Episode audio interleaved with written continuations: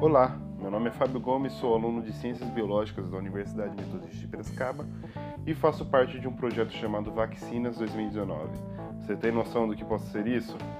Bom, este projeto é composto por mim e outras três alunas com o intuito de divulgar as maravilhas que a vacina pode nos proporcionar.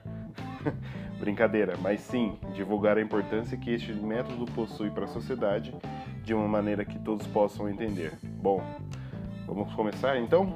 Aproveitem!